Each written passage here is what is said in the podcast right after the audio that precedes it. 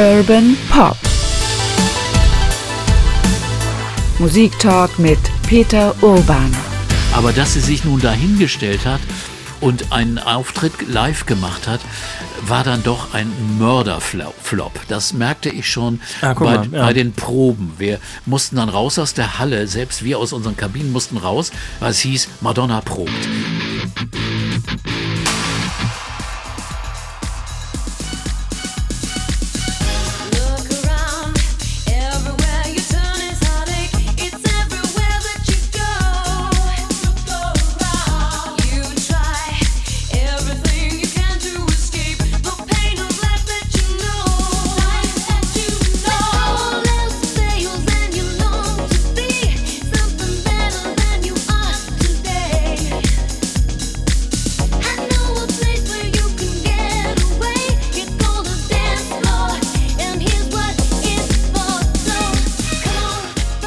Madonna und Madonna ist das Thema dieses Podcastes Urban Pop Musik Talk mit Peter Urban. Das ist hier der zweite Teil über Madonna. Wir haben in einem ersten Teil gesprochen über ihre Karriere bis ja, Ende der 80er Jahre und da schließen wir jetzt an. Herzlich willkommen, Peter.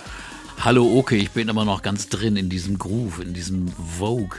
Ein wunderbarer Song. Mein Gott, der holt einen gleich wieder so rein. Ein Song natürlich über, über Mode, offensichtlich. Das ist ja nicht Mode umsonst Ikonen, Vogue. Sie springt ja später in so einem, so einem diesem berühmten Rap-Teil, spricht sie ja. Ja. ganz viel über so Hollywood, Glamour, Rita Hayworth Ja. und Gene Kelly, also klassisches Hollywood-Kino, 40er, 50er Jahre, Stilikonen, Ja. groß ausgestattet, große Leinwandstars, kann man sagen.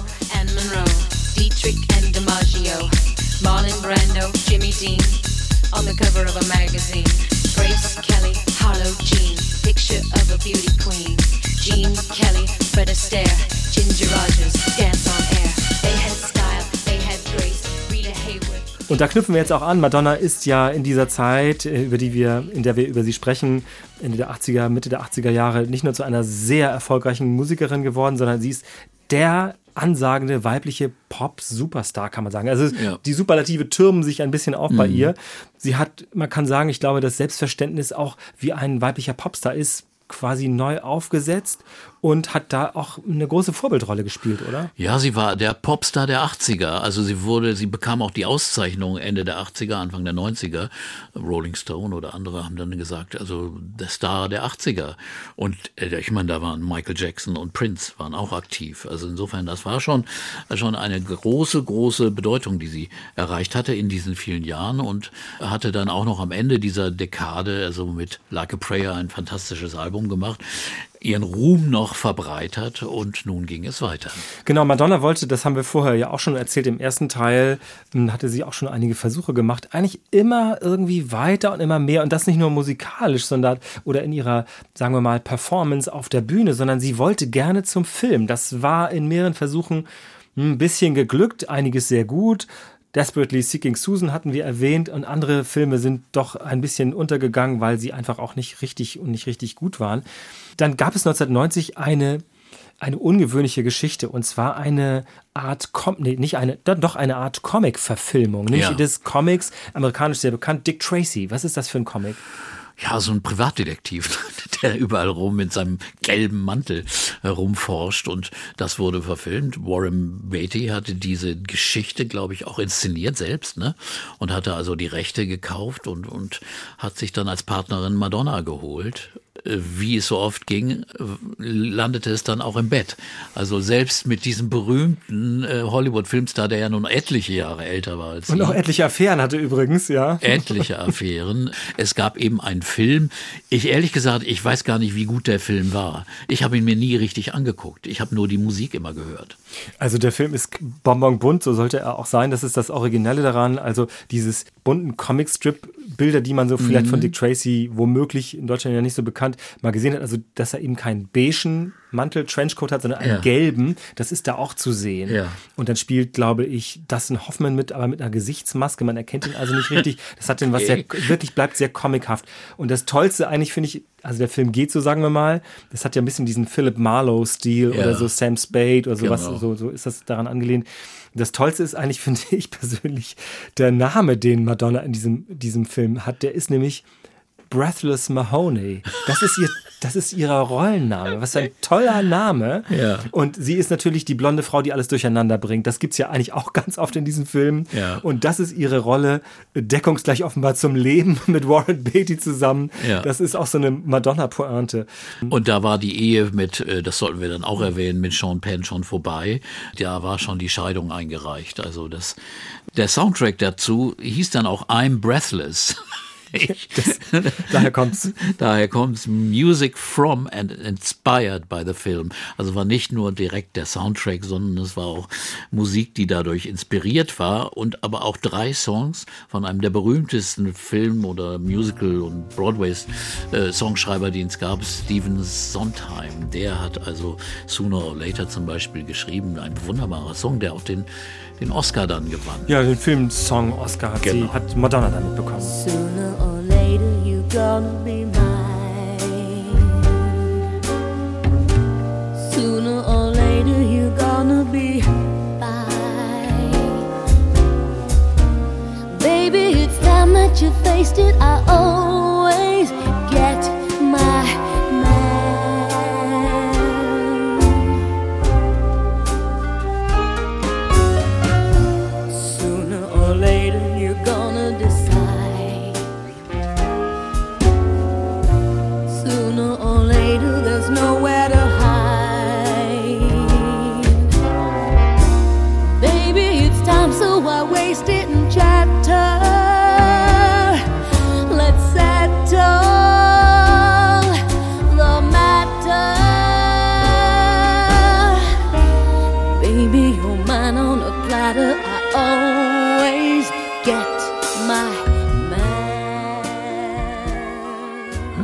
Das ist, schon ganz gut, Ja. ne? Also ich liebte den Soundtrack damals. Ich fand das toll. Ich war auch ein bisschen überrascht, dass sie sich an solche 30er, 40er Jahre Sounds und äh, Klänge, Big Band Arrangements ranmachte und das aber gut machte. Sie sang das echt ganz überzeugend, äh, nicht mit der vollsten Stimme, muss man aber auch nicht, aber sie hatte das Timbre, sie hatte die Einstellung und die, die, die einfach die äh, Überzeugungskraft für, für solche Musik fand ich echt ganz fabelhaft und dazu hat sie dann eigene Songs geschrieben, die dann zum, zur Story passten, wie Hanky Panky. Some girls they like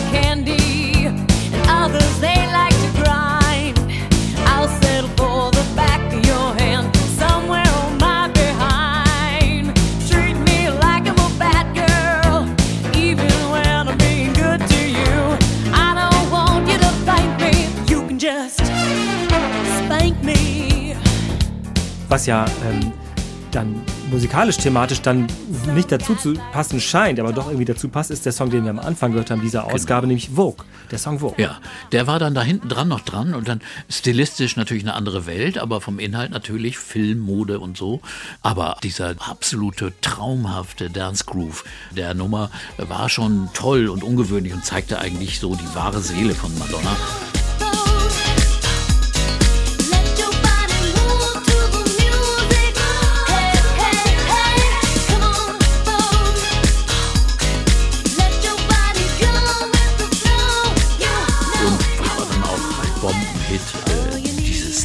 Albums. Also ganz, ganz klar.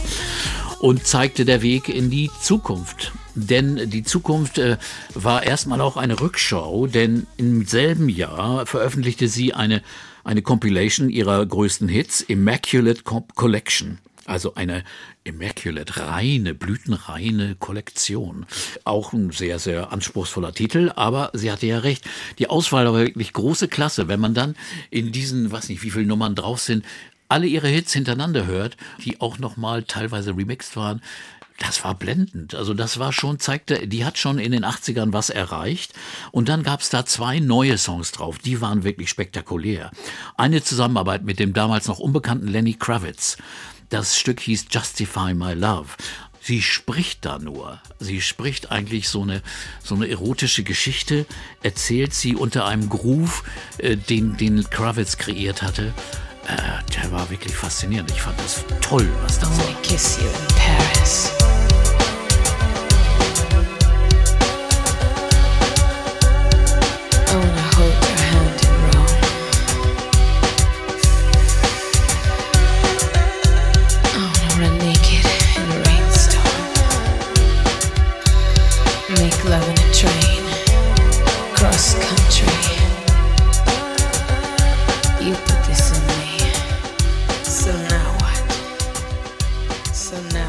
Der Song ist toll und das Video war Ja. wieder einmal, möchte ich sagen, total spektakulär. Also wahnsinnig. Schwarz-Weiß, äh, äh, eine Szene, eine, eine Businessfrau kommt äh, ins Hotel, total erschöpft.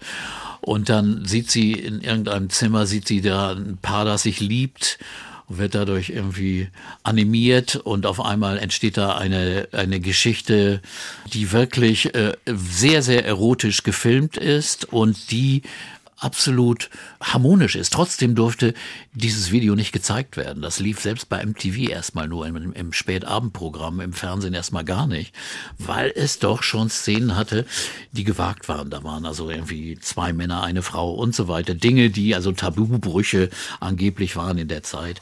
War die Reaktion damals eher, ach guck mal, Madonna ist schon wieder am Puls der Zeit und drückt da in eine Richtung, wo es etwas zu kritisieren gibt, wo man die Grenzen der Wahrnehmung und auch der Toleranz womöglich mal weiten sollte? Oder war das etwas von, mh, ach guck mal, da ist sie schon wieder mit ihrer, ich sag mal, Sexmasche. Da hat sie, weil das ist ja ein Pro Provokationspotenzial, das sie auch wirklich immer abgerufen hat. Oder? Klar, aber hier war es eine Sexmasche, die recht überzeugend war. Früher war es eher so ein bisschen, naja, albern, ne? das muss man gar nicht so ernst nehmen. Aber hier fand ich das schon, also eine, eine künstlerische, ein künstlerischer Ausdruck einer Geschichte, die erzählt wurde, nicht nur reine Provokation. Also ich glaube schon, dass das einfach natürlich auch im, im, im Geiste der Zeit war. Das war also äh, sexuelle Freiheit, sexuelle Tabus brechen, äh, viele Dinge wie SM oder, oder andere Gewohnheiten, die dann auf einmal in die Öffentlichkeit kamen, die früher nur immer im Geheimen irgendwie beleuchtet worden waren. Das hat sie gewagt. Insofern hat sie schon da einen Tabubruch begangen. Das war spektakulär, aber es war hier nicht peinlich, fand ich. Also insofern war es, war es wirklich gelungen in dem, was sie da Auf jeden Fall ist es hochästhetisch, was sie da gemacht hat. Und das Mhm. war ja, ich glaube, hat sie das nicht nachher so- sogar selbst vertrieben als einzelnes Video verkauft oder so etwas? Ich glaube, das war so. Ja, es gibt dann äh, diese, diese neue, das neue Genre, ein Videosingle. Das wurde damals eingeführt. Da war sie eine der ersten, die sowas gemacht hat. Ähm, Sie hat dann auch eine eigene Plattenfirma gegründet. Ja. Äh, wenig später, 1992, habe ich hier stehen, die hieß, oder die heißt, glaube ich, immer noch Maverick. Maverick, ja, genau. Sie wollte mit Warner eben, eben zeigen, dass sie, dass sie ihre eigene Herrin war und für, äh, gründete ihr eigenes Label. Sie war selbst gar nicht Künstlerin auf dem Label, sondern hat dann Künstler engagiert und Alanis Morissette und andere wirklich sehr, sehr groß namhafte Künstler hat sie unter Vertrag genommen und hat wirklich eine große Rolle gespielt als eine der ersten Frauen, die ein eigenes Label gegründet hat und dann auch wirklich sehr, sehr äh, anständige, angesagte Künstler Ich finde, äh, bei, vielen Dingen, die du erzählst oder die wir hier zusammen ähm, rauskriegen oder auch ja entwickeln, denkt man immer, sie muss auch ein großes Beispiel gewesen sein für Beyoncé. Also die quasi ja auch ganz viel eigenes. Genau, richtig. Die, sagen wir mal, den eigenen Kopf hatte, die eigene Macht in Händen hielt und keine Kompromisse machte. Davon abgesehen, dass sie Mhm. auch Dance Music machte und Popmusik machte. Es ist schon irgendwie eine große, Da großes ist eine Vorbild große gewesen. Nähe und ich glaube, da war sicherlich Madonna ein Vorbild. Dass jemand seine Geschäftsinteressen in die Hand nimmt, sagt, ich will jetzt selbst bestimmen, was für Musik wir entwickeln wollen, nicht nur der Plattenfirma überlassen. Das waren alles so Dinge, die sie wirklich nach vorne getrieben hat. Äh, Das haben natürlich früher schon Künstler wie Beatles auch gemacht und so weiter. Aber als Frau alleine äh, war das schon ungewöhnlich noch. Und insofern also absolut wichtige Entwicklungsphase, die sie da durchmachte. Und das Label war auch noch relativ erfolgreich. Und sie, äh, später hat sie es dann an, an Warner verkauft, ist aber immer noch, da hat er immer noch, glaube ich, irgendwelche Rechte dabei, aber ist, ist wirklich äh, ganz, ganz wichtig gewesen in der Entwicklung von etlichen Künstlern. 1992, 93 gibt es dann eine weitere Entwicklung, die ja, sagen wir mal, vielleicht angefangen hat mit Justify My Love. Und das ist so, eine, so, eine, so ein Viererschlag. Ich habe das hier mal so auf dem Zettel vor mir notiert. Das irritiert im Nachhinein geradezu, finde ich. Es gibt ein Buch, das heißt Sex, großen Buchstaben geschrieben. Da gab es so eine, so eine Nobelausgabe davon, ich glaube, mit das Cover war aus Metall, glaube ich sogar. äh, große äh, Fotostrecken da drin, inszenierte Fotos von ihr und ausgedachte Geschichten, wo man erst dachte, ist das wirklich Madonna oder ist das inszeniert? Sie sagt nachher, das sei inszeniert. Es gab große Kritik daran. Es gab einen Dokumentarfilm über sie, der hieß In Bed with Madonna. Ja, der, da müssen wir sagen, der kam davor. Der kam, Ach so, der ein, kam davor. Der kam Okay. 91, Okay. war praktisch eine Dokumentation ihrer Tournee Blonde Ambition. Das war die Tournee nach Like a Prayer. Das Seltsame ist bei Madonna, Oft heißen die Tourneen ja gar nicht wie ihre Alben, was ja sonst immer absolut normal ist bei Künstlern, sondern sie hat sich was rausgenommen aus dem, aus dem Album und dann die Tournee anders betitelt. Die hieß also Blonde Ambition. Und da gab's diese Doku, wo es dann sehr viel um die Tänzer ging, die, wie sie sich um die Tänzer kümmert, Gesellschaftsspiele, Rollenspiele, Sexspiele, die dann sehr, sehr ehrlich und sehr offen auch sich selbst sehr, sehr neg in negativem Licht auch dargestellt. Also das war schon erstaunlich, wie mutig sie war, indem sie auch ne, äh, schlechte Seiten von sich gezeigt hat. Also wie sie ungeduldig ist, wie sie mit Leuten rumkommandiert hat, alle solche Dinge, die also, also das ganze Bild von Madonna gezeigt haben. Der Sexaspekt war eigentlich gar nicht so wichtig. Sie landet am Ende dann da mit sieben Männern im Bett. Sie sagt immer, es ist Ironie. Andere nehmen es nicht als Ironie, nehmen es für bare Münze und sagen, oh Gott, Skandal. Und die Klatschpresse hat das natürlich aufgegriffen ohne Ende. Ihre, ihr ganzes Leben wurde ja von der Klatschpresse begleitet. Diese Aspekte, die, die in Büchern auch beleuchtet sind, äh, die, die lassen wir jetzt meistens so ein bisschen beiseite. Aber wenn man das alles noch aufarbeitet, dann macht man hier fünf Podcasts über Madonna, weil sie war gefundenes Fressen oft ungewollt von ihr, aber manchmal auch so provoziert, naja, da, so war es eben. Aber sie hat sich schon dran gewöhnt. Also wenn sie nach England ging, dann war klar, da wurde Dreck irgendwie geschmissen auf sie mit irgendwelchen Geschichten. Ist ja die Und- britische Klatschpresse auch besonders hart. die und ist besonders hart. Und hier hat sie natürlich auch Anlass gegeben. Ne? Man konnte diesen Film, diese Doku, die wirklich sehr, sehr tief auch intim ist, aber, aber auch, auch nicht oberflächlich, die konnte man auch eben anders interpretieren, oberflächlich oder nur auf Skandal und Sex äh, gemünzt. Aber es war nicht so. Jedenfalls war das dieser Film, der heißt in, äh, allgemein In Bed with Madonna. Eigentlich heißt der Film True or Dare. Das ist ein Gesellschaftsspiel. Wahr sein oder dann musst Oder du Pflicht. Wahrheit oder Pflicht, Pflicht. das ist Das ist dann so, entweder du, du lügst und wenn du lügst, wenn du nicht lügst, dann musst du, musst du ähm, was machen. Na, so, ein- so ein Pfänder, ich- so ein Pfänderspiel. Ne? Das ist, ist völlig das klar. Kann ja. man natürlich dann auch. Aber, ich finde trotzdem, ich will mal an meiner, meiner These festhalten, es gibt ja noch einen Spielfilm, der heißt Body Ja. of Evidence. Das ist so ein, na sagen wir mal, so ein 2B ähm, Basic Instinct, nicht besonders gut. Also wurde Nee. auch total verrissen. Lustigerweise Deutscher Regisseur. Uli Edel, ja, Jürgen Prochnow spielt auch mit, aber auch Willem Dafoe spielt auch mit, der ähm, ja wirklich ganz toll ist. Und dann gab es das Album Erotica. Und ehrlich gesagt, ich möchte sagen, man war doch leicht ermüdet von Madonna zu der Zeit. Oder war es nicht? Also mir ist das so gegangen damals. Also Erotica war dann auch, der Film war nur ein, ein wirres, also wie wie ein Schmalfilm, äh, zusammengeschnittenes Schnipsel, dann mal irgendwelche angedeuteten Sexszenen.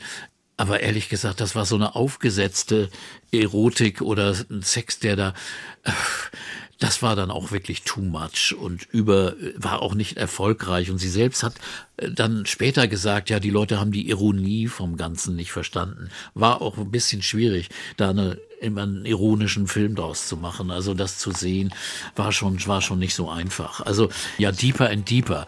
Der Song ist natürlich ziemlich gut. Mit Shep Pettibone, einem Remixer, aufgenommen und einem DJ. Aber äh, sonst war musikalisch da wenig Tolles drauf.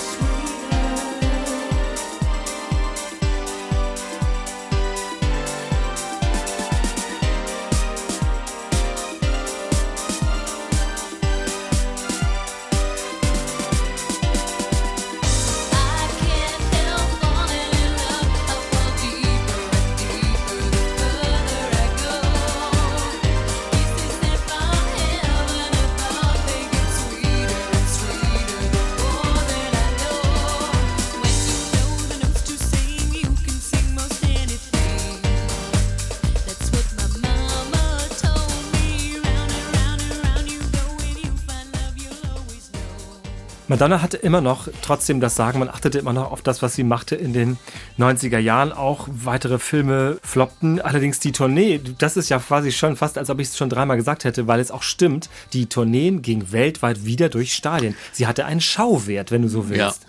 Absolut und überall in der Welt ausverkaufte, in Südamerika, in Japan, in Asien, in Deutschland, in, in Europa. Übrigens hat sie nie in Hamburg, weil wir sitzen ja hier in Hamburg, gespielt. Ich erinnere mich an eine, an eine Gelegenheit, sie kam für eine Plattenpräsentation Anfang der 90er Jahre und äh, residierte, also das, die, der Empfang war im Alster Pavillon und die halbe Innenstadt war abgesperrt, weil natürlich der Weltstar, der Hyperweltstar zu Gast war. Und ich hatte eine, eine Einladung dafür, aber hatte gerade eine Urlaubsreise, konnte da nicht hin. Und andere sagten, oh Gott, du, man muss doch die Reise ab, absagen. Du kannst doch zu Madonna. Madonna. Madonna war wirklich da, wirklich wie der Papst. Also das wurde äh, so, die Tickets und die Zutritte zu diesen Audienzen waren also begehrtestens. Ich habe es nicht mitgekriegt, war auch nicht so schlimm. Äh, äh, sie ist eigentlich ja auch nur ein ganz normaler Mensch. Ich meine, sie saß da sicherlich und hat dann Hof gehalten gehalten, aber nicht wie die Diva. Also eigentlich war sie ja nicht die Filmdiva. Wenn man mit ihr, alle Journalisten, die Interviews mit ihr gemacht haben und mit ihr sich getroffen haben, sagen, die ist eigentlich eine ganz, ganz normale Frau. Die ist total ehrlich und offen und guckt dir ins Gesicht und manchmal ist sie sauer, wenn du was Blödes fragst. Aber sie, sie macht hier nicht auf, hoch von oben herab, überhaupt nicht. Also das, den Eindruck bekommt man, wenn man Interviews mit, mit ihr ähm, anschaut. Es gibt natürlich mhm. eine ganze Menge über die Jahre, obwohl sie, glaube ich, gar nicht so wahnsinnig gerne Interviews gibt. Nee. Aber es gibt ja dieses Carpool Karaoke, was äh, von James Corden gemacht wird. Äh, da erzählt sie herzerfrischend auch wie, wie sie sich eigentlich als langweilig empfindet. Zum Beispiel eben als jetzt ja heute vierfache Mutter sagt ja. sie, naja, also ich bin total, also auf der Bühne bin ich Madonna, aber zu Hause bin ich total langweilig, weil ich, ich rauche nicht, ich trinke nicht, ich nehme sonst keine Drogen, ich sorge dafür, dass es da diszipliniert zugeht. Äh, so, und ich bin eigentlich ziemlich, ziemlich lahm, ehrlich gesagt. Interessante Einschätzung für Madonna, oder? Ja, ja, so ist das wohl. Außerdem ist sie ja jemand, wenn sie ausgeht, dann müsste sie schon eine Mütze aufsetzen oder sich überhaupt nicht schminken oder so, denn sie würde ja sofort erkannt und äh, das macht dann auch keinen Spaß, dann rauszugehen. Man ahnt, dieses, diese Phase geht zu Ende, wo sie womöglich kapiert hat, dass das nicht so richtig funktioniert hat. Dann heißt es, kommende Album aber Bedtime Stories. Ja, aber der hat, aber das ist dann praktisch so, so ein Anti-Ding, weil, weil das hat eigentlich mit Sex wenig zu tun, dieses Album. Das ist ein Album, warum das so heißt, weil ein Song Bedtime Story heißt, den Björk für das Album geschrieben hat. Die Björk, ja. Today is the last day that I'm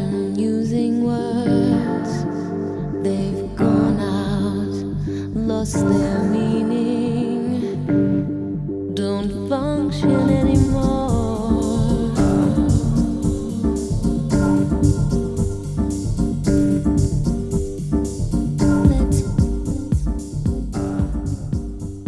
Und das Album ist schon ein Schritt in eine ganz andere Richtung, weil sie ist weg von diesen, äh, wirklich bei Erotica hat sie ja fast nur geredet oft, also, also zu Grooves, irgendwelchen Dingen, keine richtigen Songs geschrieben und entwickelt. Und das hat sich hier nun geändert, auch mit der Hilfe von, von Produzenten wie Nelly Hooper, Soul to Soul oder eben Austin, äh, Dallas Austin und Babyface, der für sie dann oder mit ihr wirklich großartige Songs geschrieben hat. Ich finde das also eigentlich mit musikalisch eines der spannendsten, schönsten Alben. Ja, besonders schön ist, finde ich natürlich äh, Take a Bow. Das, da ist sie auch gesanglich ja. ganz anders dabei. Man erkennt natürlich Madonna trotzdem sofort, aber das hat eine ganz große Klasse, finde ich. Take a bow, the night is over, this masquerade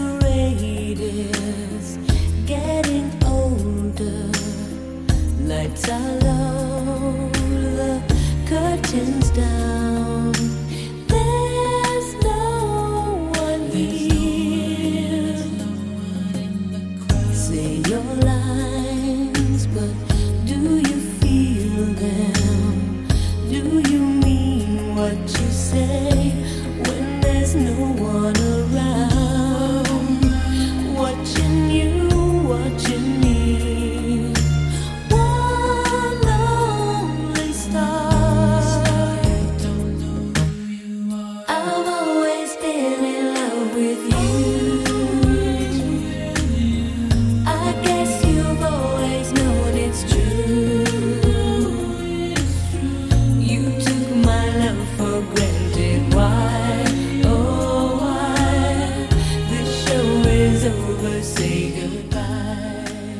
sehr, sehr stark.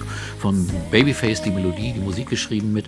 Oder Secret ist auch ein anderer toller Song. Also das ist, äh, hat auch so eine andere Atmosphäre. Das ist nicht nur Dance, Dance, Dance, sondern hat mehr so eine loungige Ecke, so eine souligere, loungigere Atmosphäre, die damals auch sehr angesagt war. Wenn man so an diese, an diese Mixe von Soul to Soul denkt, äh, ist das ja auch dieser Stil von Musik, der schön war. Things haven't been the same since you came into my life. You found a way to touch my soul, and I'm never, ever, ever gonna let it go. Happiness lies in your own hand. It took me much too long to understand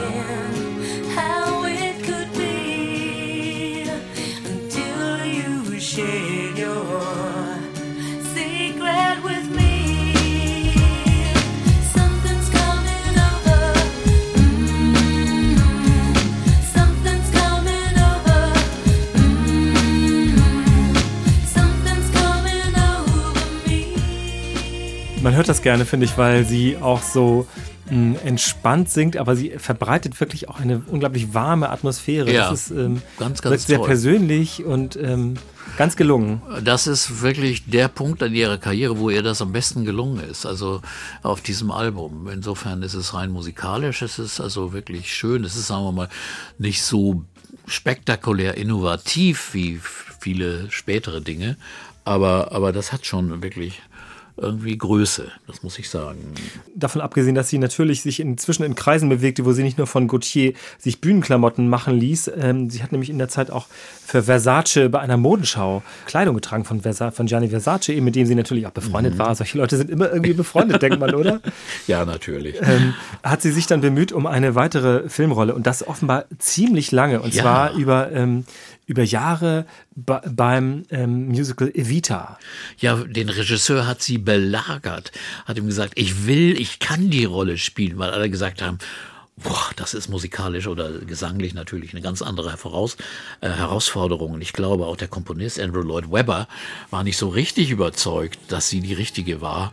Und äh, sie hat es aber geschafft. Sie hat es irgendwie durchgedrückt, hat sich da absolut ehrgeizig reingehängt, nahm dann auch Gesangs Unterricht, um diese ganzen, die größere Breite auch der Stimme, also die, die, die Skala zu erweitern, weil sie musste ja dann noch nicht ganz, eine ganz andere Rolle singen, opernartig, Operetten, musicalartig. Und das hat sie erstaunlich gut hingekriegt. It won't be easy. You'll think it's strange when I try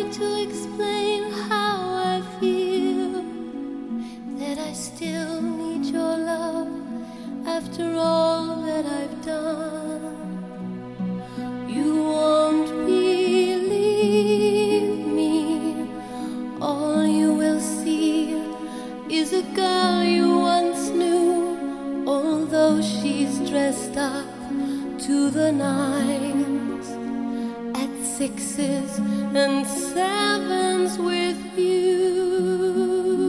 Es war auch ein erfolgreicher Film, also Evita eben, der Musicalfilm nach Andrew Lloyd Webbers Musical und Don't Cry for Me Argentina war dann auch ein Hit, kein Madonna-Hit, sondern eben ein Musical-Hit, aber viele haben, glaube ich, dann auch dieses Musical durch Madonna, weil es eben auch Madonna machte. Ist ja ein Film mit Antonia Banderas, später von Alan Parker hat ihn, glaube ich, gemacht, neu kennengelernt. Insofern ist das Konzept irgendwie aufgegangen. Warum war sie sich so schuldig, diese Rolle zu spielen? Sie hat sich diesem, dieser Figur E- Evita, also Eva Perron, ja so nahe gefühlt. Wie ist das gekommen? Ja, weil das eine Frau war, die sich aufgeopfert hat. Und irgendwie fühlte sie sich da selbst irgendwie vergleichbar in ihrem Kampf, um Dinge zu erreichen und, und ihre Ziele zu erreichen. Das fühlte sie sich verwandt und ähnlich. Muss also ein großer Reiz für sie gewesen sein. Sie hat ja alles andere dafür aufgegeben und das war ja eine, eine sehr, sehr intensive Zeit. Don't cry for me, Argentina. The truth is, I never left you. All through my wild days, my mad existence, I kept my promise. Don't keep your distance. Äh, Antonio Banderas, wie du sagst, hat später gesagt, Ich wusste gar nicht. Später hat sie es mir gesagt. Die ganze Zeit, als wir gedreht haben, hat sie mich praktisch verfolgt. Also anscheinend hat es hier mal nicht geklappt mit der Affäre. aber, aber sie, sie, sie, sie war auch von diesem Mann sehr fasziniert.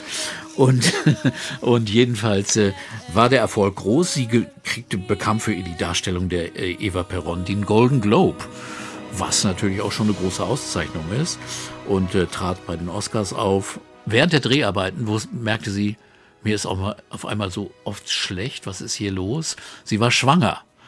Äh, 96 und das ist natürlich, während du so einen Film drehst, nicht gerade so hilfreich und wurde dann Mutter ihrer Tochter, die Lourdes oder Lourdes, weiß gar Nee, nicht. wie Lourdes heißt, die heißt wie, wie der. Wallfahrtsort. Ja, wie der Wallfahrtsort. Wallfahrtsort. ja. Das zeigt sich ja auch dann, ich halte das für einen sehr ungewöhnlichen Namen, auch äh, gerade in Amerika. Ich wusste gar nicht, dass es als Vorname zulässig ist, aber also es ist auf jeden Fall ein, ja, ein sehr ungewöhnlicher Name, wo sich ja wieder dieser, dieser Verbindung zum Katholizismus Mhm. Ja, ganz der deutlich ist ja wieder da. einfach. Man nennt seine, man hat was gegen die Kirche und nennt aber die Tochter Lourdes. Ja.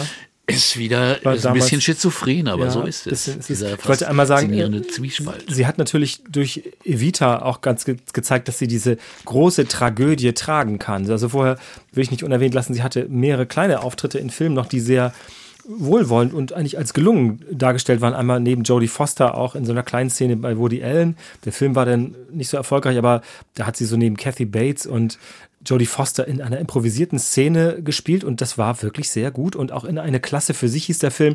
Da ging es um eine Frauen-Baseballmannschaft mit Tom Hanks. Ach, auch der das Film. war sie auch wirklich gut. Also sie hätte sich auch auf dieses Fach beschränken können und jeder hätte gesagt, ja, sowas kann die.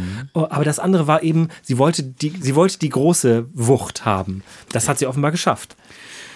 Aber das tut sie auch musikalisch. 1998. Das ist ein echter Meilenstein, finde ich. Ja. Und zwar heißt das Album Ray of Light.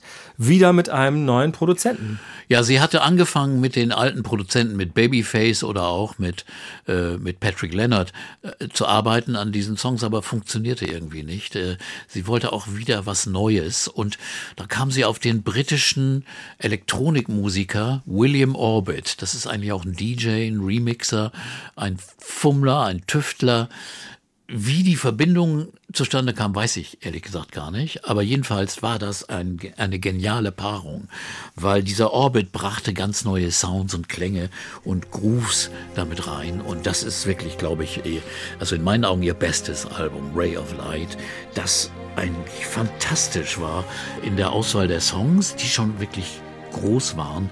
Also äh, man schreibt sich ja immer Songs auf und der Musikliste, die ich hier, äh, die wir beifügen, immer in den in den Notes, äh, die sie, die ihr im Internet dann dazu lesen könnt, da habe ich mir so viele Stücke aufgeschrieben von dem Album wie bei keinem anderen Album.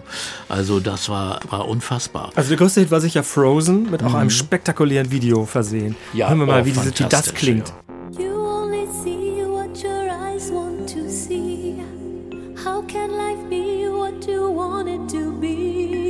You're frozen when your heart's not open.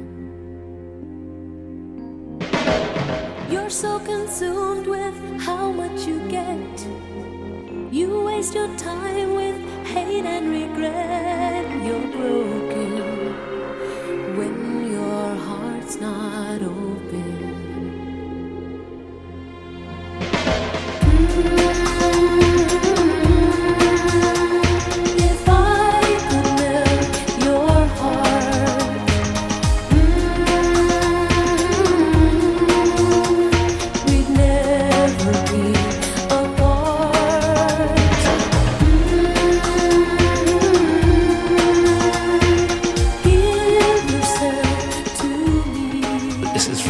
großartig, diese, wie, wie dieses Bild entsteht, im Video auch, aber wenn man es nur hört, wie auf einmal dann die, die, die Toms, die Drums reinkommen und so, das ist absolut wunderbar inszeniert, arrangiert, dramaturgisch großartig. Atmosphärisch wahnsinnig dicht. Oh, wirklich.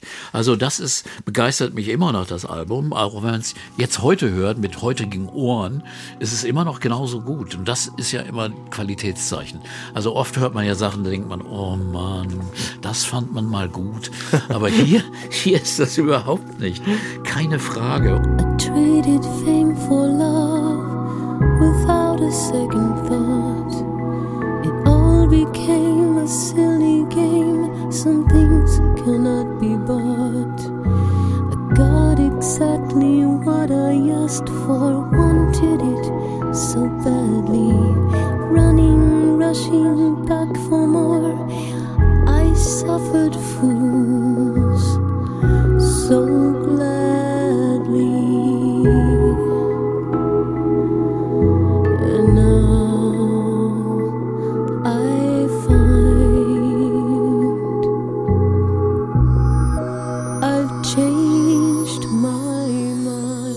Songs, Drowned World, ihre Tournee danach hieß übrigens nicht The Ray of Light Tour, sondern The Drowned World Tour. Wieder mal so typisch. Ray of Light, der Titelsong alleine, dann aber auch ein Song, den sie mit Susanna Melvoin aus dem Prince-Stall geschrieben hat, Candy Perfume Girl. Young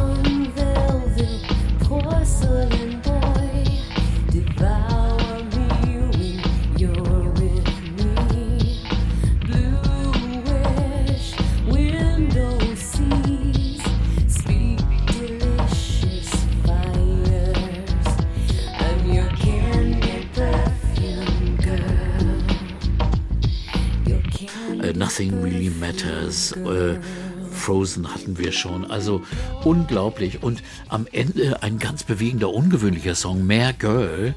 Da geht es um den Besuch des Grabes ihrer Mutter.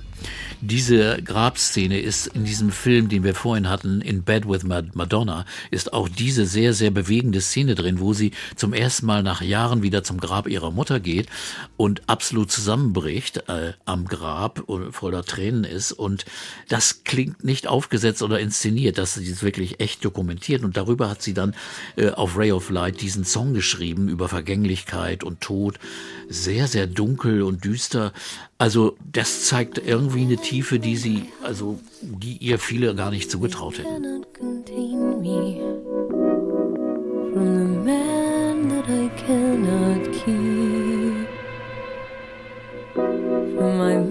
who haunts me, even though she's gone, from my daughter that never sleeps.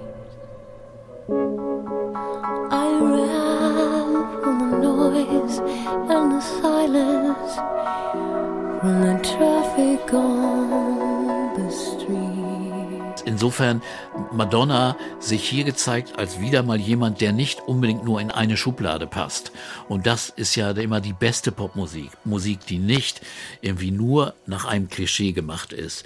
Äh, Das ist ja das Problem von viel heutiger Popmusik, die absolut nur zu eng in ihren, in ihren Kisten, in ihren äh, Kästen bleibt und einfach nicht offen genug ist und nicht tief genug ist.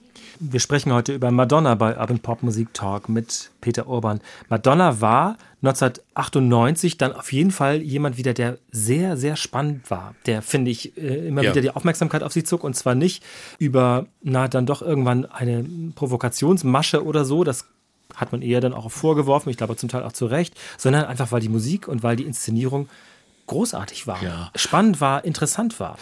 Sie lernte dann allerdings, ich glaube, auf einer Party von Sting, einen jungen, Ach, ist Regisseur kennen. Ja, der ist schuld daran. Und zwar Guy Ritchie, großartiger britischer Filmregisseur, sehr lustige Filme, viele inzwischen. Und damals hatte der schon äh, auf sich aufmerksam gemacht mit einem lustigen Film, der hieß auf Deutsch, bisschen doofer Titel, Bube, Dame, König, Gras. Da geht es also um so Marihuana-Händler und so ein paar Genau. Halbstarke und so. Sehr lustig. Londoner Filme, ja, ganz, ganz, ganz neues, ganz neues Genre wurde da irgendwie. Der, der Sozialkrimi aus London, das war schon, und Komödie eben auch, ne? Sehr lustig und ähm, das wurde dann ihr zweiter Mann. Ich glaube, die haben dann auch bald geheiratet. Genau, ne? ja. Und sie ist dann nach London gezogen, hat da gelebt. Fand das dann aber noch nicht so schön, weil sie wurde von der britischen Presse natürlich auf Schritt und Tritt verfolgt. Die sind ja noch viel, viel schlimmer als die Presse in New York oder, oder in Los Angeles, wo man echt, anscheinend sagt sie in Los Angeles, in Hollywood, Beverly Hills, da hatte ich immer meine Ruhe. Äh, aber, aber in London, das war die Hölle. Und da hat sie sich dann auch sehr zurückgezogen, ist dann auch schwanger geworden und hat dann also auch äh, an, an, an Musik gearbeitet, aber äh, eben in, im Rückzug praktisch, ganz, ganz in kleinen Studios, um gar nicht groß aufzufallen. Ihr Mann Guy Ritchie ist sicher nicht ganz unschuldig daran, dass Madonna immer noch nicht das Interesse am Film verloren hat. Sie spielt dann mit in einem Film, der auf Deutsch heißt Ein Freund zum Verlieben, auf Englisch The Next Best heißt- Thing heißt The Next genau. Best Thing mit Ja. Rupert Everett. Ja. Der Film ist aber nicht so. großer Regisseur John Schlesinger, aber wie gesagt, kein guter Film. Äh, bittere Kritiken. Sie wird dann oft als hölzern bezeichnet. Das ist kein schöne, schönes Adjektiv. Das möchte man nicht. Nein. um- Aber sie hat einen Hit dran gehängt, wie oft bei Ja. Filmen, die äh, manchmal auch gar nicht so gut waren. Bei Who's That Girl war das auch schon so. Und zwar, das ist eine Coverversion, sehr ungewöhnlich für Madonna. Ja, American Pie hat sie in einer neuen Version aufgenommen, aber der Song ist ja auch unschlagbar. Also insofern, da kann man auch nicht so viel falsch machen. A long, long time ago, I can still remember how that music used to make me smile. And I knew that if I had my chance, I could make those people dance. Maybe they'd be happy for a while.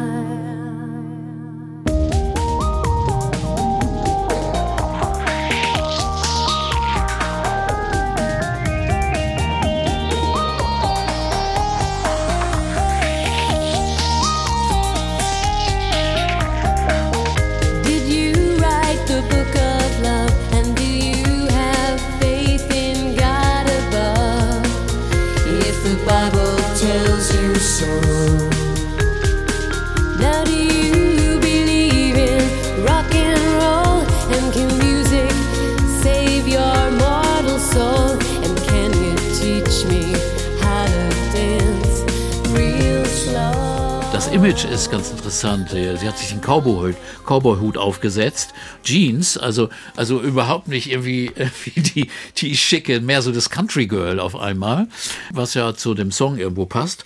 Aber hat also auch äh, den Titel ihres nächsten Albums bestimmt. Davor hat sie aber noch andere Filmmusiken gemacht. Bond hat sie einen Genau, sie hat eine einen Bond-Titelsong. Die Another Day, das war dann auch. Der war aber auch nicht so klasse. nee, der, der Song ist nicht so gelungen, finde Nee. ich, obwohl er sehr, sehr erfolgreich war.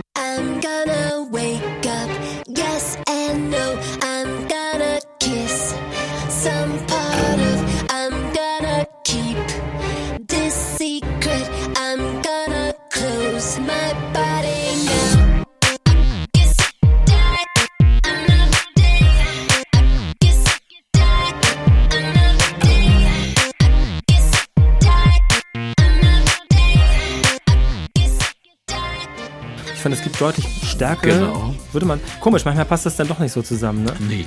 Aber lustig ist ihr Beitrag zum Austin Powers Film, dem zweiten, der den großartigen Titel hat. The Spy Who Shagged Me. Ja, genau. Das Austin Powers, The Spy Who Shagged Me.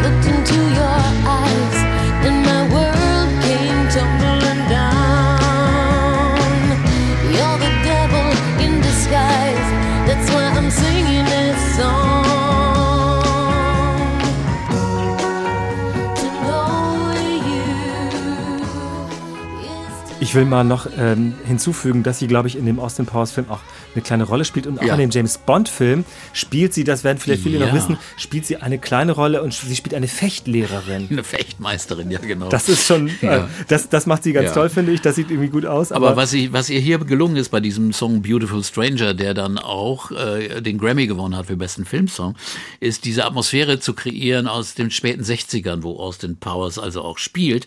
Und das klingt also ein bisschen so ein bisschen psy psy psychedelisch wie aus Hippie-Zeiten.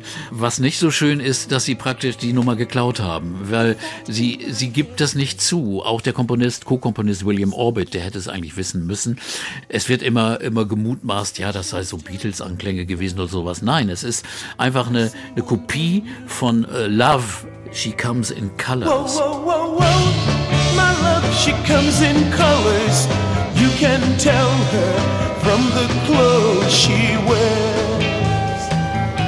When I was invisible. Und Love ist eine Band aus Kalifornien gewesen, einen großen Ruf unter Musikkennern und Spezialisten, die eine der besten, interessantesten Bands und der Komponist saß zu der Zeit, als das hier geschrieben oder gemacht wurde, im Gefängnis wegen, ich weiß nicht, Schu- Schusswaffenbesitz oder irgendetwas. Arthur Lee starb dann auch ein paar Jahre später. Und er hätte sich, glaube ich, über die Tantiemen sehr gefreut von diesem Song. Und Madonna hat dann gesagt, wieso? Ich habe keine Ahnung. Ich kannte Love gar nicht, die Band. Aber natürlich hat irgendjemand diesen, diese, diesen, diesen Song gehört und hat das dann übernommen. Hätte man dann auch zugeben können oder auch denen einfach die Credits geben. Das fand ich dann immer so ein bisschen komisch. Ja, das ist so ein bisschen schäbig irgendwie, Ja. denkt man. Ne? Auf jeden Fall geht es bei Madonna ja nicht um Geld, das Nee, muss man mal sagen. wohl nicht. Madonna ist immer noch und auch gerade spätestens seit Ray of Light eine der erfolgreichsten, auch kommerziell erfolgreichsten Künstlerinnen, Ja. Popkünstlerinnen dieser Zeit gewesen und das hat sie ja auch schon viele Jahre gehabt. Das haben wir im ersten Teil unseres Podcasts ja auch ähm, ganz stark beschrieben und im, das, das folgt in den Jahren darauf ja auch noch. Sie bleibt dann in der Tat in dieser, ich möchte sagen, Erfolgsspur und legt doch echt nach mit dem Album Music. 2000, glaube ich, Ja, ist das nicht. Ich habe jetzt 2002 stehen. 2000, das war nein, falsch, ne? 2000. Und das ist aber auch schon wieder ungewöhnlich, weil nun war sie erfolgreich mit William Orbit. Da denkt man natürlich, zwei Jahre vorher war Ray of Light, da kann man doch noch ein neues, zweites Album machen. Macht sie aber nicht. Sie, sie ist immer wieder neugierig und das muss man sagen, ist schon eine eine interessante Eigenschaft. Manchmal äh, bringt es einen nicht weiter, aber manchmal schon. Sie hat einen französischen äh, DJ und Produzenten gehört, der hatte ihrer Plattenfirma ein Tape geschickt. Eine DAT-Kassette war damals ja das Format, was man schickte. und äh, und bei, zu Maverick. Und, und dann hat äh, ihr Partner bei Maverick gesagt, komm, hör dir das doch mal an, das ist doch ganz interessant, sollten wir den unter Vertrag nehmen. Hat sie das gehört, gesagt, wow, den will ich. Und hat den angesprochen und der kam dann als Produzent. Es war ein französischer Musiker, ein DJ, Mervet mit Vornamen und Ahmad Zai heißt er mit Nachnamen. Und die beiden produzierten und das dauerte ziemlich lange, die Produktion. Das Endergebnis hieß Music. Und das hat schon wieder ganz andere Brüche und stilistische Teile drin, die eben anders waren auf einmal. Das war deutlich zu hören und war spannend und erfolgreich, also mit einer Reihe von Songs, die also, also auch wirklich äh, als Videos und als Songs interessant waren. Der Titelsong Music allen voran. Ja, der ist ja auch unsch unschlagbar geradezu. Ja.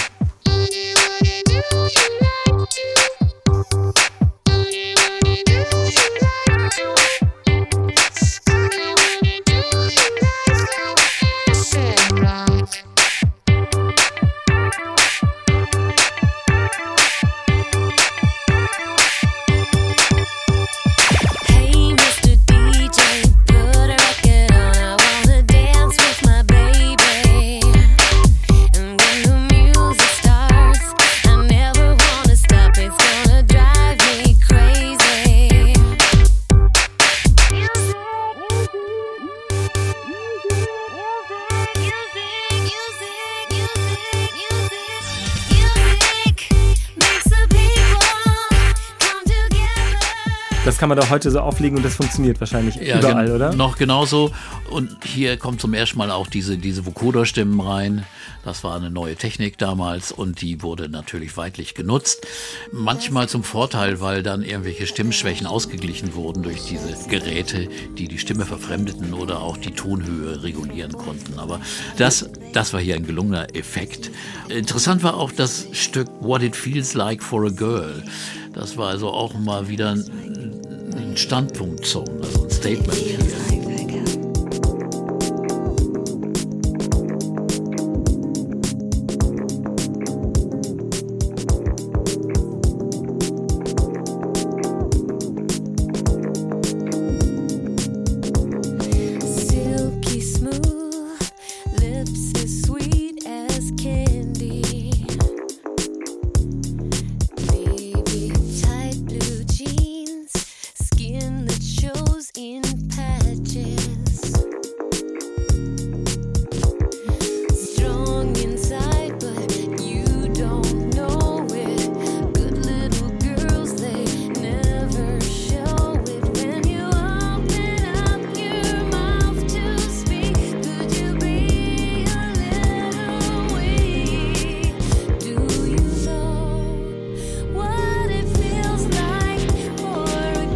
Madonna wird im Jahr 2000 das zweite Mal Mutter. Ihr Sohn Rocco wird geboren. Der Vater ist eben Guy Ritchie, ihr zweiter Ehemann. Und dann hat sie auch dann offenbar wieder mal eine Welttournee gemacht. Ich möchte mal mich doch korrigieren. Ich habe jetzt gerade auf meinem Zettel gefunden, dass dieser Bond-Song erst danach Ja, dran ist in der 2002, Reihenfolge. Also das habe ich ja. offenbar nicht ganz richtig gesagt. Auf jeden Ja. Fall ist da mächtig viel los bei ihr. Sie bleibt aber in dieser Spur und arbeitet auch weiter, ich glaube, mit diesem äh, Mireve weiter auch zusammen beim Album, was dann kommt. Das ist Ja. American Life. Ja, das war dann, sagen wir mal, ein kritisches Album, auch in der politischen Ausrichtung, sozialkritisch, Songs gegen den Irakkrieg und äh, brachte natürlich auch äh, viel Stress für sie, weil wurde bo boykottiert, auch von vielen Medien in den USA. Ist musikalisch ein bisschen schwierig, weil es echt ein bisschen äh, sperrig ist, war aber echt bierernst, also wirklich ganz, ganz ernst gemeint. Tried to be a boy. I tried to be a girl. I tried to be a mess. I tried to be the best. I guess I did it wrong. That's why I wrote this song. This type of modern life, is it for me? This type of modern life, is it for free? So I went into a bar looking for sympathy, a little company. I tried to find a friend. It's more easily said. It's always been the same.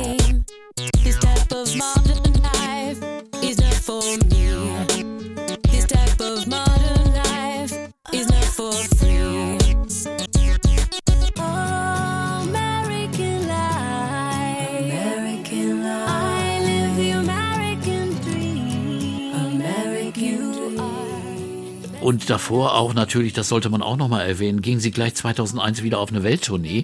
Ja, ich fand erstaunlich bei, es gibt auf American Life ja diverse Songs, wie das auf dem Album normal so ist, aber ein Song, der heißt Ecstatic Process. Ja. Vielleicht können wir den mal eben reinhören. Der ist spannend, genau. I'm not myself and I don't know how.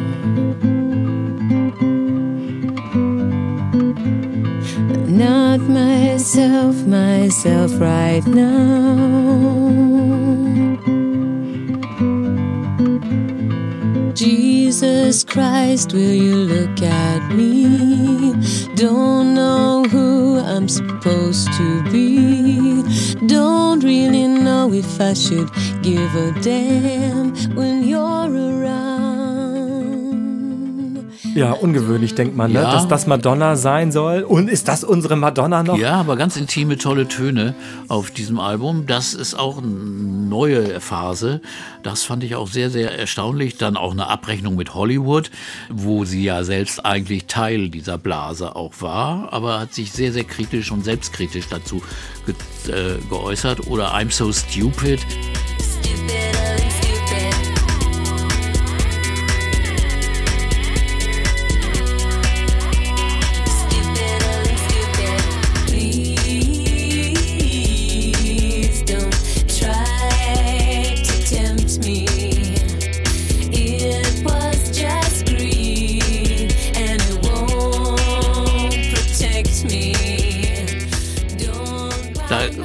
wirklich ein bisschen die Seele rausgelassen auf diesem Album.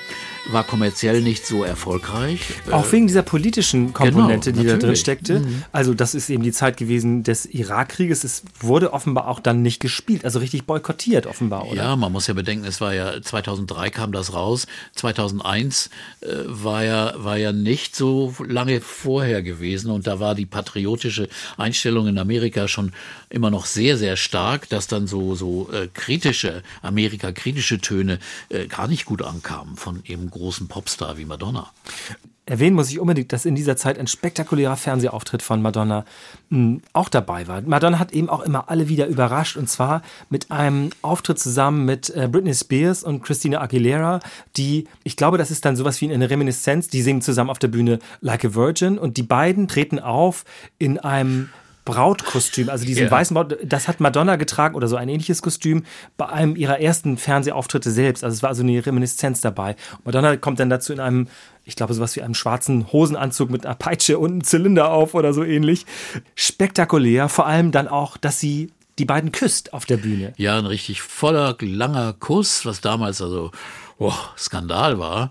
Heutzutage wird es, glaube ich, niemanden mehr interessieren. Aber damals war das schon, das war das Jahr 2003, war immer schon aufsehenerregend. Es ist kalkuliert gewesen, es ist spontan gewesen. Nee, spontan war es bestimmt nicht. In jedem Fall, nee, spontan ist da gar nichts, glaube ich, weil das ist eine durchchoreografierte Genau. Nummer gewesen. Aber interessant ist ja daran, dass natürlich der Effekt ist, oder man, man meint zu verstehen, dass die Bedeutung darin liegt, eine jüngere Generation dieser jungen Künstlerin war, erweisen Madonna ihre Referenz, sagen wir mal. Mhm. Ja. Keine Britney Spears ohne Madonna, würde man sagen, Ohne, oder? ohne Zweifel. Also vor, sie ist absolutes Vorbild für alle, alle Künstler, die dann danach kommen. Gerade diese, die du genannt hast, die da auf der Bühne standen und auch andere.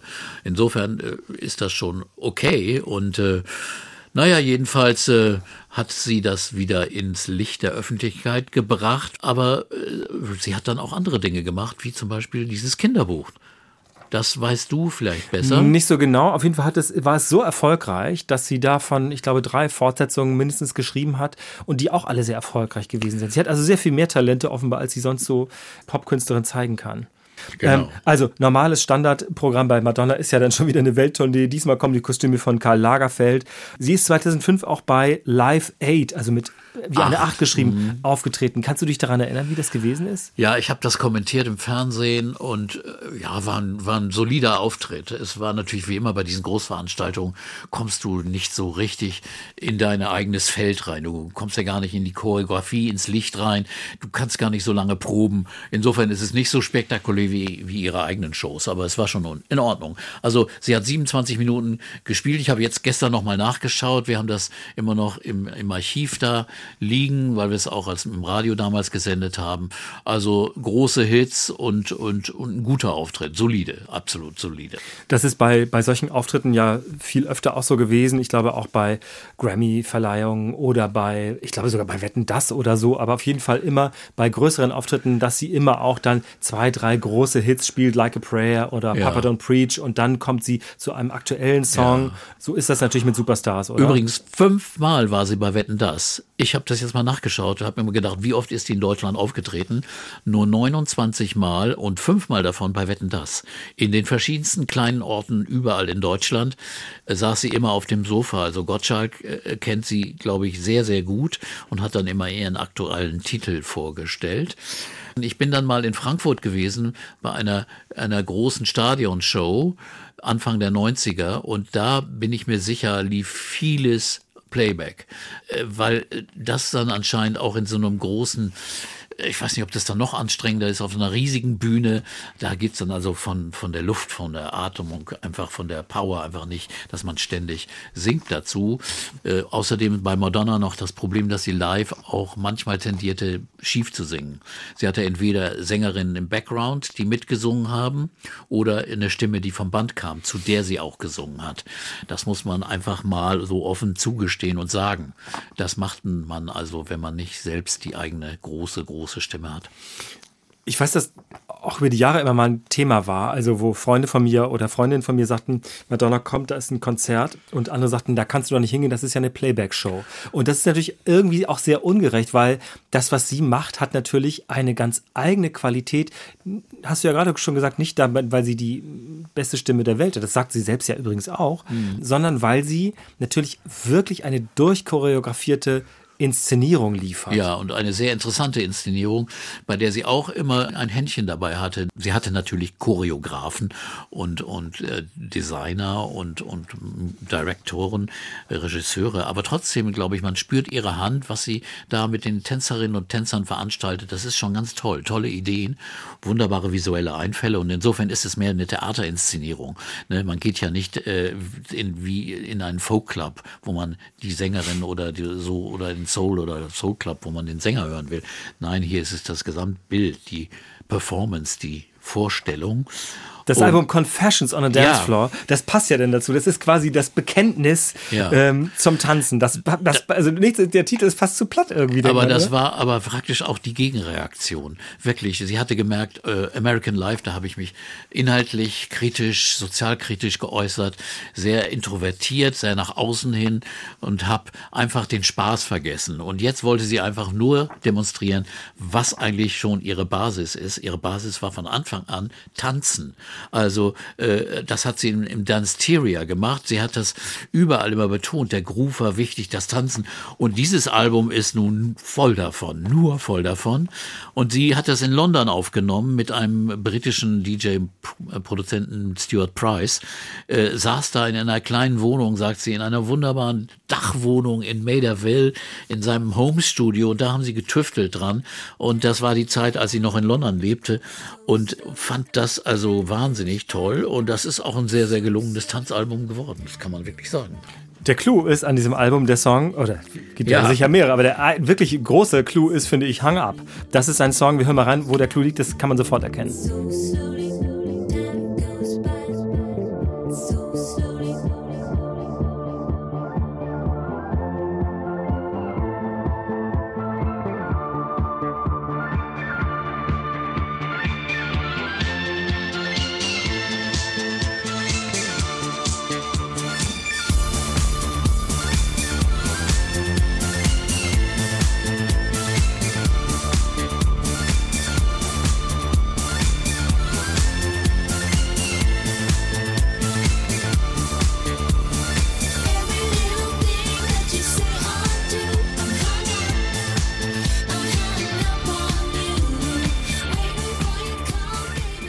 Ja, das, dem entkommt der, das, das klebt dann sofort ans Ohr. Das ist unglaublich, oder? Ja, das war einfach das Sample von, von ABBA, von Gimme Gimme.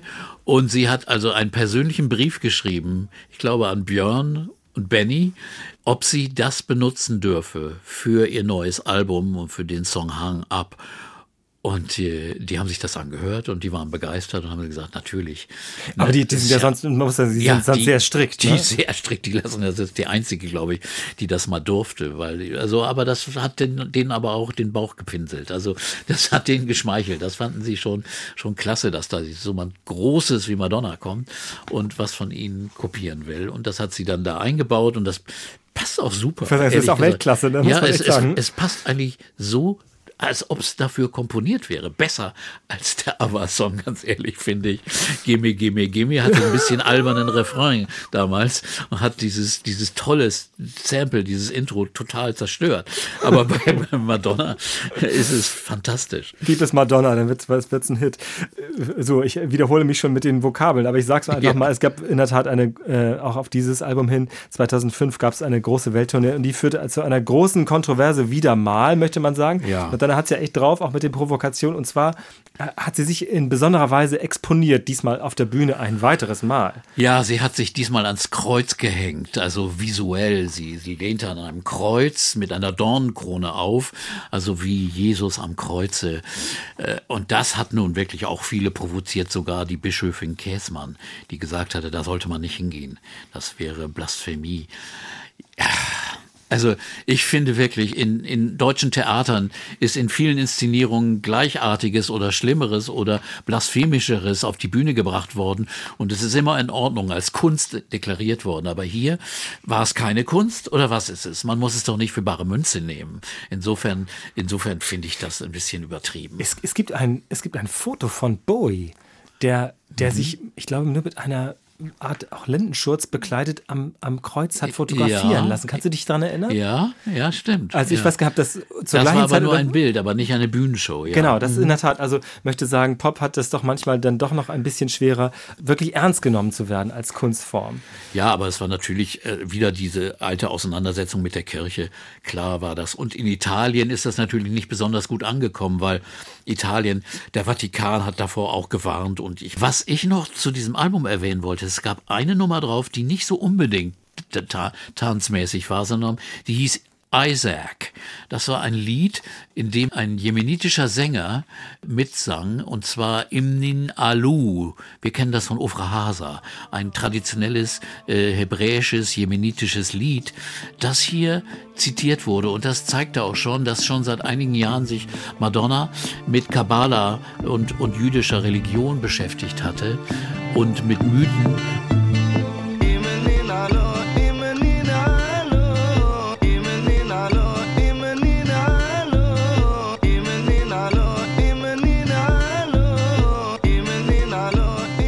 da war sie aber auch nicht hundertprozentig involviert, dann hätte sie ihr anderes Leben vergessen können. Aber das war ihre neue, ihr neues Interesse am Spirituellen. Staring up into the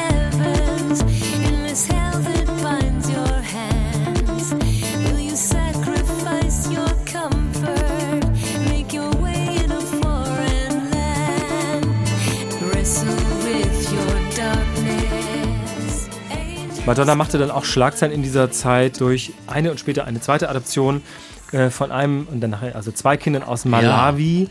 Ähm, sie ist dann also Mutter von vier Kindern heute. Also Lourdes ist ja schon quasi erwachsen, aber sie ist eine vierfache Mutter und äh, auch das nimmt sie, glaube ich, auf ihre Weise sehr ernst. Auch Und das Interessante war an Malawi, dass Malawi eines der am schlimmsten von AIDS betroffenen Länder in der Welt war. Deswegen ist sie dahin gereist, im Rahmen ihrer Stiftung auch. Und äh, wollte deswegen auch helfen. Das halt, äh, schlägt also wieder die Brücke zu den 80er Jahren, wo sie ganz vielen AIDS-Kranken in New York geholfen hat. Und äh, ist sicherlich ein ernstes Thema für sie und nicht nur einfach, äh, es wurde ja oft auch wieder kritisiert, Madonna klaut sich Kinder aus Malawi oder nein, also sie wollte wirklich hier ernsthaft was Gutes tun und hat da ja auch mit ihrer Stiftung äh, äh, sehr, sehr viel investiert. Trennte sich aber dann also auch wieder von ihrer nächsten Ehe, von Guy Ritchie. Das ging dann auch schief mit einem bisschen unappetitlichen Kampf um die Sorgerechte auch für die Kinder. Und das war also äh, nicht so schön eigentlich. Das lief dann so gar dahin, dass der eine Sohn dann beim Vater bleiben wollte, erstmal gar nicht mehr mit Madonna auf Tournee waren. Aber sie haben sich dann geeinigt, Gott sei Dank. Gütlichst. Madonna ist dann äh, diesen Weg konsequent weitergegangen. Das nächste Album ist Hard Candy 2008, f- produziert von Pharrell Williams, Ja. Timbaland und Justin Timberlake. Das ist schon mal, das reicht ja mehr, äh, für mehr als ein Album, würde man denken. Aber Madonna braucht ja gleich mal so ein bisschen Beratung, was das angeht. Ja, ich will es gar nicht so kritisch sagen, weil auch das Album funktioniert auf nicht ganzer Strecke, finde ich. Aber Four Minutes zum Beispiel ist ein sehr engagierter Song.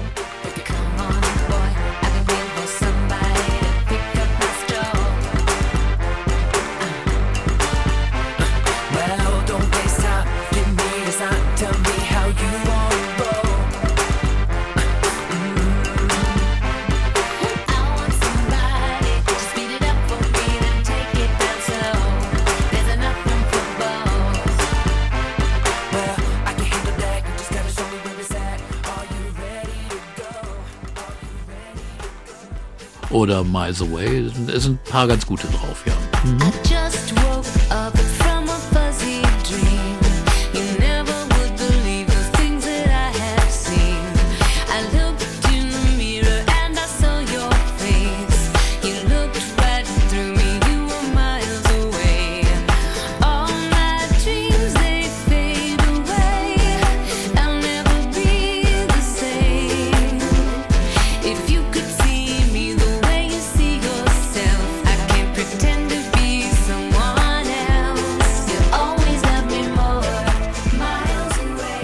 diese Zeit, also die, das ist dann schon das Jahr 2010, da wagt sich Madonna ein weiteres Mal, ja, irgendwie auch exponiert in eine Position, mh, die sie immer schon interessiert hat. Und zwar führt sie Regie beim Historienfilm W.E. Und das ist ein Film über Wallace Simpson, also die Ehefrau des ja ähm, des, des, des Königs, der abgedankt hat. W.E. heißt also Wallace und Edward.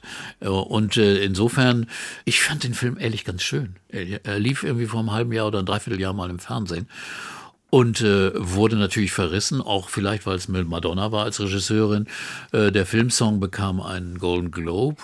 Also sie ist ehrgeizig, sie will auch das Regie führen und hat hier einen sehr, sehr ruhigen Film gemacht. Einen sehr, sehr, also nicht hektisch geschnittenen, was man natürlich denkt von Madonna, also, aber gar nicht. Nein, es war einfach, ich fand den also ordentlich und äh, Es ist eigentlich besonders schwer für, für Madonna akzeptiert zu werden, weil sie eben eine, eine Frau ist, die sich auch über, sagen wir mal, körperliche Attribute, also als junge, als attraktive Frau Mhm. so exponiert hat, ist es schwer für sie, akzeptiert zu werden in neuen Kulturfeldern, sagen wir mal, wie jetzt beim Film oder sagen wir mal auch als ältere Künstlerin. Würdest du schon sagen, gerade weil sie so eine physische Erscheinung immer gewesen ist? Sie Ja, ist ja das- keine zurückhaltend elegante Frau gewesen. Das Nein, ist das, sie ja nun wirklich das hat nicht gewesen. sicher, sicher nicht geholfen bei, bei einer Klientel, die erstmal äh, ein bisschen hochnäsig das betrachtet und wenn jemand aus so einem Bereich kommt, sich auch so exponiert hat, dann wird er erstmal nicht so richtig ernst genommen, ne, sondern nur als Pop-Produkt dargestellt und der will jetzt auch noch inszenieren und so. Da kommt der Klüngel natürlich auch und da wird dem Menschen, glaube ich, auch oft nicht die richtige Chance gegeben. Also das wird dann also auch mit zwei verschiedenen Augen äh, und Kategorien nach verschiedenen Kategorien kritisiert und betrachtet. Madonna zeigt auf jeden Fall allen, wo der Hammer hängt bei der äh, Halftime-Show. Ich Ja. glaube, das ist im Jahr 2012 dann gewesen beim Super Bowl. Das ist ja Ja. für viele schon, haben wir schon oft darüber gesprochen hier. Bei Prince war das so spekt wahnsinnig spektakulär und bei Beyoncé glaube ich auch. Haben wir darüber gesprochen? Ich bin der Meinung, dass ja. Glaube ich auch, ja. Und das war einfach eine überzeugende Show. Mein Gott, es war auch eine der meistgesehensten Halftime-Shows ever. Die hat, glaube ich, mehr Einschaltquoten als das Spiel gehabt. Und das ist ja nun, wenn die Halbzeitshow äh, mehr Zuschauer hat als das Spiel. Irgendwie dann komisches ist Verhältnis, das ja. schon Ja, genau. ein Ereignis. Es folgen dann noch zwei Alben oder sogar drei MDNA. Das ist ein Dance-Album. Das, äh, darauf äh, kam dann der Auftritt beim Super Bowl. Ein Album, das heißt Rebel Heart. Ja, aber man sollte da Ja. schon mal ein Wort dazu sagen. Okay, Denn mhm. hier geht es wieder mal in eine andere Richtung. Bei MDNA hat sie nun wirklich EDM, also Electric Dance Music, äh, gemacht. Auch mit diesen typischen schwedischen Produzenten und italienischen Produzenten. Also mit, äh, mit Benny Benassi, ein italienischer Disco-Produzent. Und mit schwedischen Leuten. Martin Solveig ist ein Franzose und mit schwedischen Komponisten Andres Bagge und so. Die, die also hier, deren Musik hat sie dann adaptiert praktisch. Ich fand das dann nicht mehr so toll. Äh, Das ist dann die Musik, die, die wirklich also dann nicht mehr so richtig Tiefe hat. Das ist nur noch Pop mit Dance-Rhythmen, die da runter äh, auch mit, mit, mit Nicki Min- Minaj und anderen Künstlern, Gastkünstlern, da fand ich immer, dann wirkte Madonna schon wie jemand, die als ältere Tante daherkommt und sag mal, die, die Nichten und Neffen dann auch mal beim Spielen begleitet. Also ich fand, das war dann irgendwie nicht mehr richtig würdevoll. Also äh, das ist anbiedernd gewesen. Ich, ich mache mir jetzt wahrscheinlich viele Feinde und viele Shitstorms, aber man kann natürlich auch sagen, sie hatte immer die Nase im Aktuellen, im Modernen drin und hat das dann genutzt. Aber hier ist sie einfach, finde ich das nicht glaubwürdig, ehrlich gesagt. Ich höre mir das an und denke, ach, was macht sie denn jetzt wieder? Madonna Bitch. Ach ja, ja, jetzt macht sie, benutzt sie auch diese Dinge. We're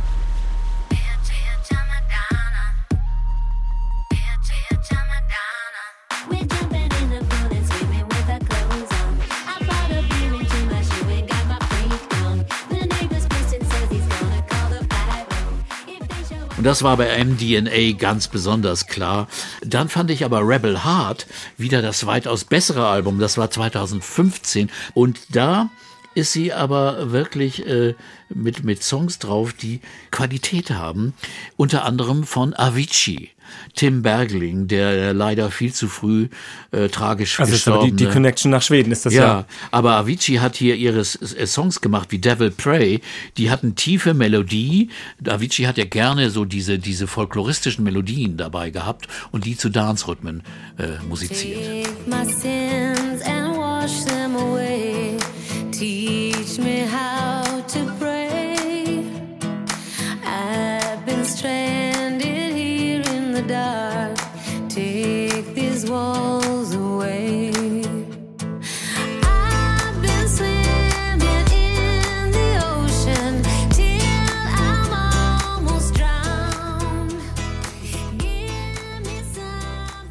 Ja, auch das ist Madonna. Man hört, dass Ja, die Stimme ist aber das unverkennbar, aber ist toll. Das ist Aviciis Stil, der ist hier ganz, ganz deutlich. Und das zeigt mir bei einem anderen Song auch noch auf diesem Album Heartbreak City oder besonders auch bei Wash All Over Me, das ist so eine Ballade am Ende, was für eine, was für ein unfassbares Talent dieser Avicii war und umso tragischer ist, dass er in diesem jugendlichen Alter, ich meine, er war glaube ich 25 oder so, gestorben ist.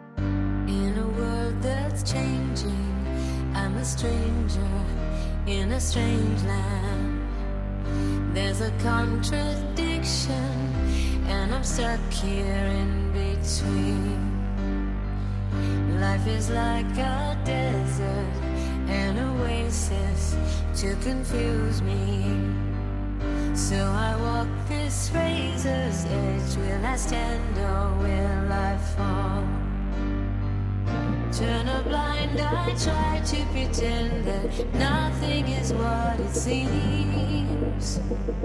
Torn between the impulse to stay Es gab wirklich eine Menge richtig guter Songs drauf, ging auch auf Tournee, einer sehr erfolgreichen Tournee. Die sind ja immer erfolgreich, diese Ja, Tourneen. ja. Mhm. Sie, sie, Wahnsinn. Sie, sie, sie lässt sich das immer noch auf sich selbst zuschneiden sozusagen und Mhm. ähm, ich glaube in ihren Worten sagt sie, ich zeig den Leuten meinen 57-jährigen Arsch. Entschuldigung, aber das hat sie in der Tat und so ist Madonna natürlich auch von der Haltung immer noch Und das zeigen. ist das ist natürlich genau das, was Madonna ausmacht. Sie Ja. ist selbstbewusst, sie Ja. ist, sie sagt, die ist, also auch in diesem Interview und ich finde das auch durchaus nachvollziehbar, sagt sie, viele Diskriminierungen kann man heute nicht mehr laut aussprechen. Und das ist auch gut so. Das haben wir als Ja. Gesellschaft womöglich erkannt und auch vielleicht ein bisschen hinter uns gelassen. Also rassistische Diskriminierung, Diskriminierung von Frauen ist natürlich ist nicht alles gut, das ist völlig klar. Aber sie sagt, die Diskriminierung von älteren Menschen und älteren Frauen, Mhm. Ja. die besteht nach wie vor. Ja. Und da hat sie ehrlich gesagt nicht Unrecht, Ja, oder? sie hat ja recht. Also wenn sie einen jungen Liebhaber habt, dann ist das gleich eine Story, ne?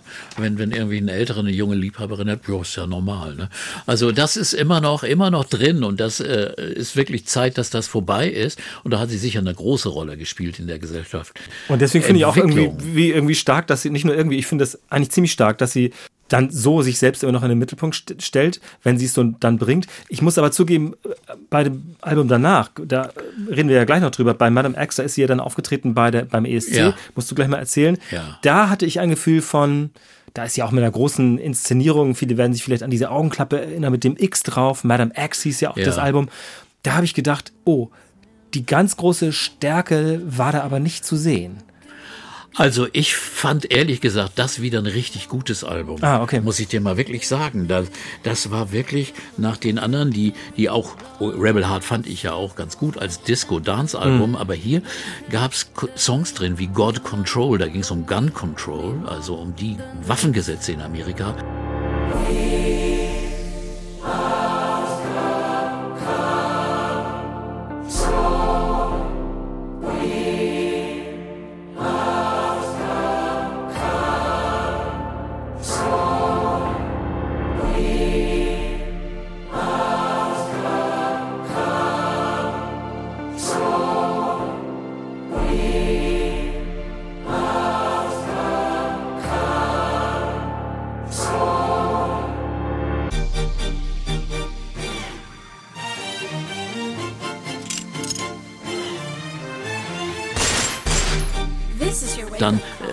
Einflüsse aus anderen Teilen der Welt, Batuka, dann Extreme Occident, auch ein sehr, sehr orientalisch klingendes Lied oder I Don't Search, I Find. Ja, das finde ich auch toll Das ist ein tolles Lied.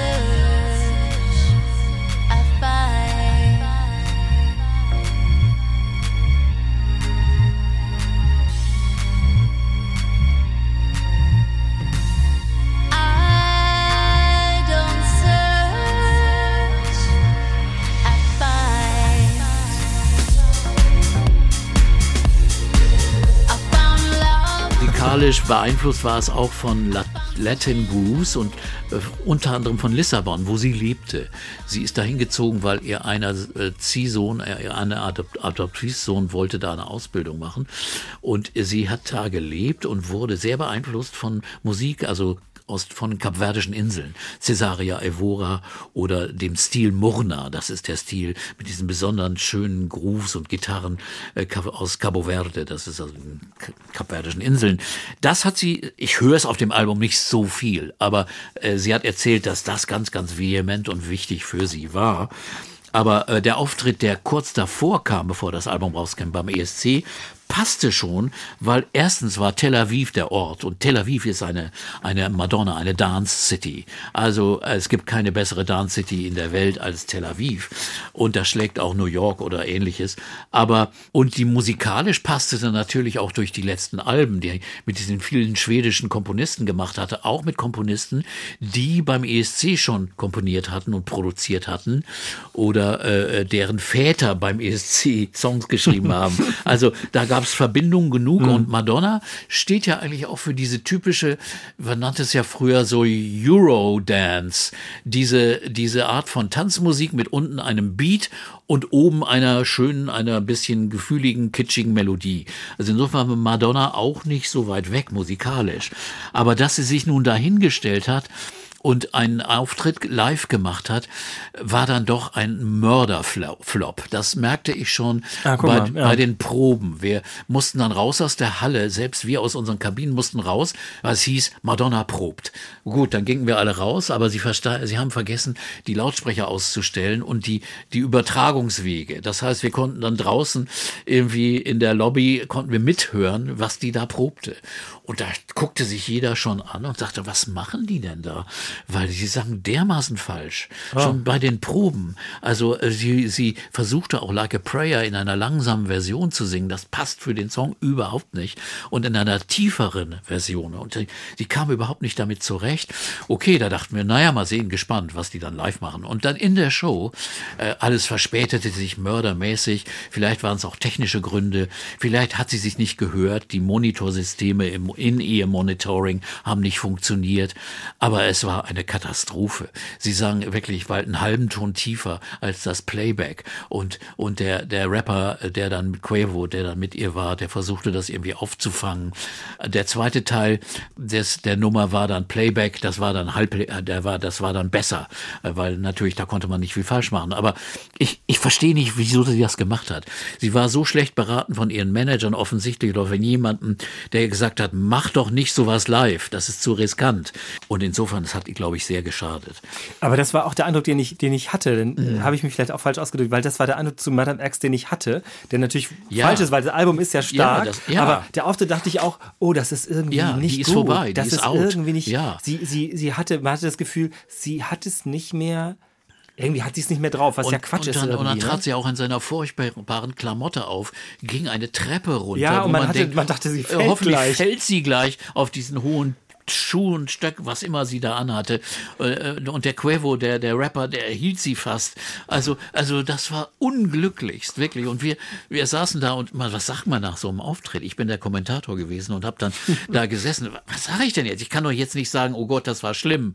Und habe dann versucht, mich so halb da rauszulavieren, zu sagen, ja, ein interessanter Auftritt oder sowas ähnliches, weil, weil, weil jeder hat ja gehört, wie das war, ne? Aber es war schon, hab dann schon angedeutet, dass man, wie man hören konnte, auch Madonna, auch Weltstars nicht immer richtig singen können. So habe ich mich, glaube ich, ausgedrückt. Oh, gut, das war ja noch freundlich. Meine Herren. Gott, ähm, nicht, nicht jede Entscheidung ist dann immer die beste, aber das soll unseren Gesamteindruck äh, am Ende dieser Folge nicht schmälern, weil erstmal ist dieses Album gut, das ist jetzt vor drei Jahren Ja. erschienen, Madame X. Soundmäßig und von der Produktion her auf der Höhe der Zeit, finde ich. Ja, ganz toll, ganz stark Ja, gemacht. ja. Ganz, ganz großartig. Und ich glaube auch, das ist noch nicht das Letzte, was wir von Madonna Nein, hören. aber sie könnte wirklich jetzt anfangen in Würde. Sie ist jetzt äh, 64, sie in Würde altern, indem sie Sachen macht, die auch, auch wirklich einfach nur Kunst sind, die jetzt nicht versuchen, irgendwie auf dem letzten aktuellen Dance-Trend aufzuspringen, sondern versuchen einfach ihre Songs oder ihre Musik und auch neue Songs meinetwegen einfach darzustellen, auch meinetwegen in einem an- anderen Genre. Und sie kann wirklich ganz viel. Und das sollte sie wirklich tun. Das denke ich. Ich habe ein Zitat am Schluss, das ähm, habe ich noch gar nicht untergebracht, das wollte ich aber gerne. Sie hat, ich glaube, in diesem Interview gesagt, ich wollte nicht auf die Bühne, weil ich mich für die beste Sängerin der Welt hatte, sondern weil ich was zu sagen hatte. Und das finde ich ganz stark, weil in der Tat hat sie das. Sie hat was zu sagen gehabt. Ja. Sie hat auch der Popmusik einen großen Dienst erwiesen, indem sie ja Madonna war und Madonna ist mit allen Konsequenzen. Also sie zieht ja wirklich voll durch. Ich, ich denke, sie hat für Künstler viel erreicht, sie hat aber auch für das Bild von Frauen was erreicht. Ihr Selbstbewusstsein nach ihrer Ausstrahlung und einfach ihrem Mut sich gerichtet. Und, und sie war nicht nur ein Image, das nachgemacht wurde. Ich glaube, sie wurde auch inhaltlich verstanden. Das war der zweite Teil. Madonna bei Urban Pop Musik Talk mit Peter Orban. Vielen Dank, Peter. Danke, Uke. Nochmal der Hinweis, es gibt einen, so einen ersten Teil bei Madonna. Da geht es vor allem natürlich um ihre Herkunft und die ersten Jahre bis ungefähr 1990 und in diesem zweiten Teil, wie alle ja jetzt gehört haben, von 1990 bis heute. Die Musiktipps von Peter, die sind wie immer in den Shownotes zu finden mit den handverlesenen Musiktipps von allen Madonna-Alben. Mein Name ist Oke Bandixen und das ist hier ein Podcast vom NDR. Vielen Dank.